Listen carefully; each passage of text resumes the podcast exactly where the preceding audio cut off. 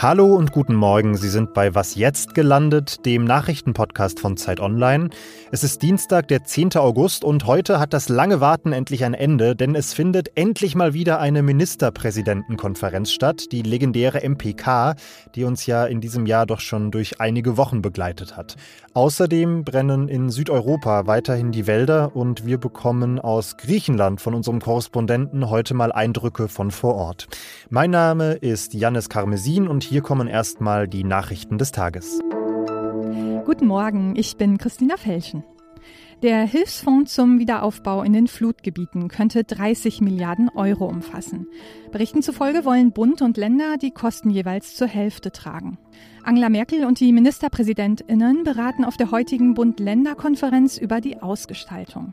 Auch soll die dezentrale Warnung im Katastrophenfall deutlich verbessert werden, und zwar mit mehr Sirenen und SMS-Warnungen. Außerdem geht es bei der MPK auch um Corona. Mehr dazu gleich im Gespräch. Die Lokführerinnen und Lokführer der Deutschen Bahn treten womöglich schon heute in einen Streik, weil die Tarifverhandlungen nicht vorankommen. Die Gewerkschaft GDL will heute das Ergebnis einer Urabstimmung verkünden. Sie erwartet es, 90 Prozent der Mitglieder für einen Streik gestimmt haben. Das wären 15 Prozent mehr als notwendig. Wann der Streik beginnen soll und wie lange er dauert, lässt die Gewerkschaft noch offen. Redaktionsschluss für diesen Podcast ist 5 Uhr. Werbung. Prime-Mitglieder hören Was jetzt bei Amazon Music ohne Werbung. Lade noch heute die Amazon Music App herunter.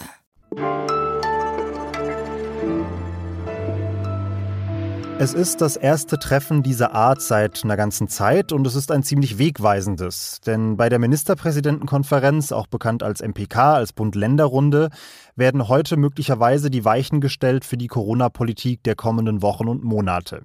Im Kern wird es darum gehen, wie die Politik die vierte Corona-Welle in den Griff bekommen will und gleichzeitig möglichst viele Freiheiten für möglichst viele Menschen ermöglichen kann. Unser MPK-Reporter ist seit Anbeginn der Pandemie Tillmann Steffen aus dem Politikressort und er sitzt hier schon wieder und scharrt mit den Hufen. Hi Tillmann. Hallo Janis.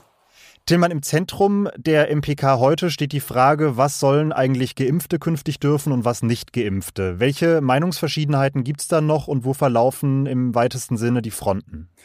Ja, also in der Hauptsache geht es darum, sollen Getestete künftig genau dieselben Rechte behalten wie Geimpfte oder Genesene?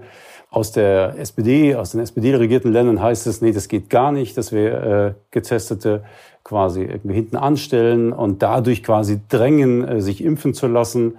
Ähm, aus der CDU ist ein bisschen auch zu hören, dass man sich das durchaus vorstellen kann. Ähm, aber es ist ein heikler Punkt, ein heikler Punkt. Ähm, bestimmten Gruppen Grundrechte zu verweigern, ist immer schwierig. Ich habe gehört, gerade heute, äh, die AfD bereitet schon die nächste Klage vor. Also man wird da, denke ich, sehr genau gucken, ähm, ob man da so scharf rangeht oder ob man nicht vielleicht doch erstmal noch abwartet. Unter anderem aus Hamburg von Peter Tschentscher kam der Vorschlag zu sagen, auch ungeimpften sollte jetzt nichts prinzipiell verboten werden, auch die sollten weiter irgendwie auf Konzerte gehen können. Allerdings sagt er, ein Schnelltest sei nicht sicher genug, es sollte dann schon ein PCR-Test sein. Ist das vielleicht der mehrheitsfähige Kompromiss zwischen Freiheit und Sicherheit? Ähm, kann sein, dass das, dieser Vorschlag irgendwie äh, die Impfquote nach vorn bewegt. Es dürfte allerdings schwierig sein, äh, weil so ein PCR-Test, da dauert ja auch eine ganze Weile, bis das Ergebnis da ist. Also kurzfristig dann irgendwie mal ins Kino oder so, geht dann wahrscheinlich nicht mehr. Und das andere ist, er ist auch viel teurer. Also ich weiß nicht, ob man dann gleich irgendwie 50 Euro den äh, zu testenden zumuten will. Es könnte sein, dass der Vorschlag geeignet ist, die Diskussion in der Ministerpräsidentenkonferenz nach vorn zu bringen. Ob er dann so eins zu eins kommt, weiß ich nicht wirklich. Diese Fragen, die sich die Politik heute stellt, die haben einige private Veranstalter jetzt schon für sich beantwortet. Der erste FC Köln zum Beispiel sagt, zu mhm. unseren Spielen ins Stadion kommen nur noch Leute, die genesen oder geimpft sind. Da reicht kein Test mehr. Inwiefern glaubst du denn, dass das Schule machen könnte, dass bald vielleicht einfach sehr strenge Regeln von privaten Veranstaltern, Organisationen die politischen Regeln überflügeln und obsolet machen könnten? Ja, ich finde das einen total spannenden Punkt, weil nämlich da auf privatrechtlicher Ebene etwas durchgesetzt wird, was der Staat einfach nicht anordnen kann. Im Grunde genommen kann der Staat nur hoffen, dass das möglichst viele Unternehmen tun und dass auf diese Weise die Impfquote nach vorn gebracht wird. Wäre natürlich so der, der easy way out auch für den Staat, ne? Ja, klar, das wäre dann quasi die Lösung durch die Hintertür. Natürlich wäre das eine indirekte kalte Impfpflicht, ne? Äh, so sagen es zumindest die Kritiker, ähm, die einfach das, ja, das Recht erhalten wollen, sich eben nicht impfen zu lassen. Aber letztlich findest du das ja an anderen Stellen auch. Ne? Wer sein Kind in eine Kita bringen will, der muss dieses Kind gegen Masern impfen lassen. So ist das auch. Man kann natürlich auch jemanden zur Betreuung suchen, äh, der das Kind auch so nimmt, aber an einer Kita ist diese Impfung Voraussetzung. Das ist ein ganz ähnlicher Fall. Neben dieser Frage ungeimpfte, geimpfte, wer darf eigentlich was, geht es heute ja auch um die Frage, an welchen Zahlen wir eigentlich künftig die Pandemiemaßnahmen verschärfen oder lockern wollen. Das haben wir jetzt komplett ausgespart, aber wenn es was Spruchreifes gibt, dann hören Sie es heute Nachmittag natürlich im Update. Danke erstmal, Tillmann. Gerne.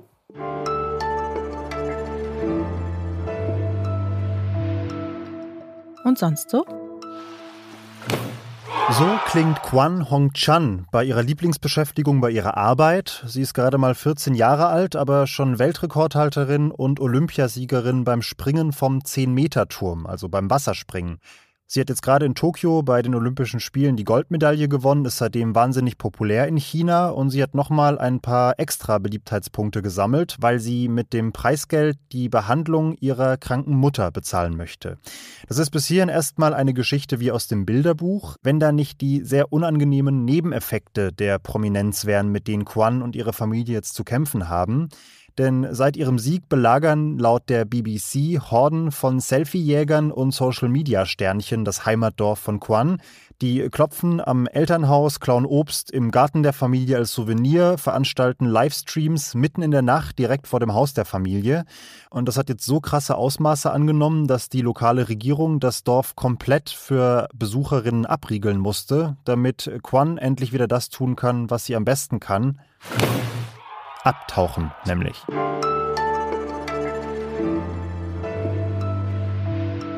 In Griechenland brennt es seit über einer Woche, vor allem auf der Insel Euböa. Die ist zu großen Teilen evakuiert worden. Viele Wälder, viele Häuser sind aber schon komplett zerstört.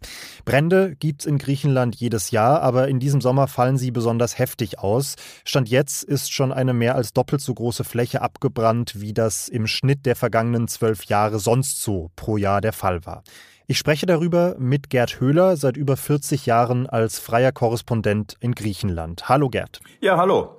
Du arbeitest jetzt seit über 40 Jahren in der Region. Hast du etwas derartiges schon mal erlebt oder wo muss man diese Brände historisch einordnen? Also ich kann mich nicht erinnern, so heftige Waldbrände jemals erlebt zu haben. Es könnte allenfalls einen Vergleich mit dem Jahr 2007 geben. Das Beruhigende diesmal ist, äh, dass es bisher erst ein Todesopfer gegeben hat. Also auch wenn es mit dem Löschen nicht überall so funktioniert, wie man sich das wünschen würde, die Evakuierungen jedenfalls funktionieren Jahren. Und äh, dem Umstand ist es zu verdanken, dass bisher nicht mehr Todesopfer zu beklagen sind. Das ist der Unterschied zu früher. Aber die Heftigkeit der Brände ist äh, unvergleichlich groß. Jetzt hat der Weltklimarat IPCC in seinem neuen Bericht kommuniziert, im Mittelmeerraum, im südlichen Mittelmeerraum werden die Temperaturen in Zukunft besonders stark steigen, verglichen mit dem globalen Mittel. Was die Menschen dort gerade erleben, wird entsprechend eher keine Ausnahme bleiben. Welche Rolle spielt denn dieser Zusammenhang zwischen den aktuellen Ereignissen und der Klimakrise zurzeit in der öffentlichen Debatte in Griechenland? Also diese Debatte ist natürlich in Griechenland längst angekommen. Äh, die Regierung äh, hat sehr ehrgeizige Klimaziele. Sie hat den Kohleausstieg äh, beispielsweise von 2028 auf 2025 vorgezogen. Aber die Situation zeigt eben auch die Grenzen der Klimapolitik. Ein Beispiel kann ich dir nennen. Ähm, während der Hitzewelle, da liefen natürlich überall die Klimageräte auf Hochtouren. Der Stromverbrauch ging durch die Decke. Zugleich war aber Windstille, also konnten die Windparks nicht liefern. Und deshalb mussten einige Kohlekraftwerke während dieser Hitzewelle wieder in Betrieb genommen werden. Also eine Art Teufelskreis. Hm, jetzt der Kohleausstieg, den du nennst, natürlich klassische präventive Klimaschutzpolitik. Wo hat Griechenland denn bei der Anpassung an Klimawandelfolgen noch Nachholbedarf? Ja, ich glaube, da liegt eigentlich das Problem, wenn man äh, darüber nachdenkt, was man gegen solche Brände in Zukunft tun kann.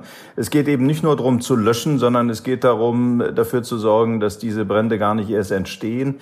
Das heißt, man wird sich Gedanken machen müssen, ob man nicht die Wälder sorgfältiger bewirtschaftet, als das in Griechenland bisher geschehen ist. Ein weiteres Thema ist, ob man überhaupt in den Wäldern äh, noch bauen sollte. Das äh, betrifft die Vorstädte von Athen zum Beispiel, die jetzt besonders betroffen waren von diesen, Gren äh, von diesen Bränden.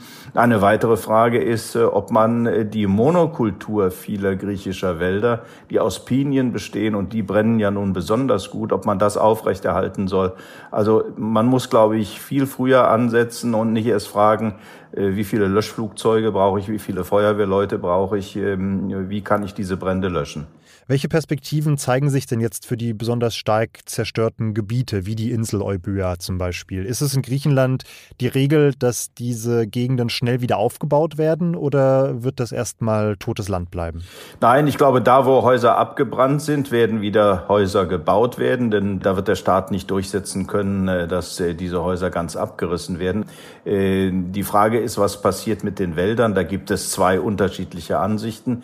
Die einen sagen, wir müssen die Wälder so schnell wie möglich wieder aufforsten. Das ist allerdings eine Aufgabe, an der, glaube ich, äh, jeder im Moment scheitern wird, wenn man sich vorstellt, um welche Flächen es geht. Äh, da geht es um Millionen von Bäume, die ersetzt werden müssten. Im Übrigen sagen viele Fachleute, aufforsten ist nicht die richtige Strategie. Man sollte diese Wälder sich selbst überlassen und hoffen, dass sie sich regenerieren. Äh, aber das dauert natürlich und äh, wenn in dieser Phase der Regeneration dann das nächste und vielleicht das übernächste Feuer kommt, dann bleibt natürlich von diesen Wäldern in Zukunft nichts übrig. Dann danke ich dir herzlich für die Eindrücke von vor Ort. Gern. Und damit habe ich auch alles erzählt, was ich heute erzählen wollte. Wir sind zu erreichen unter wasjetzt.zeit.de. Das Update gibt es wie gewohnt gegen 17 Uhr. Ich bin Janis Karmesin und wünsche Ihnen bis dahin erstmal einen schönen Start in den Tag. Bis dann.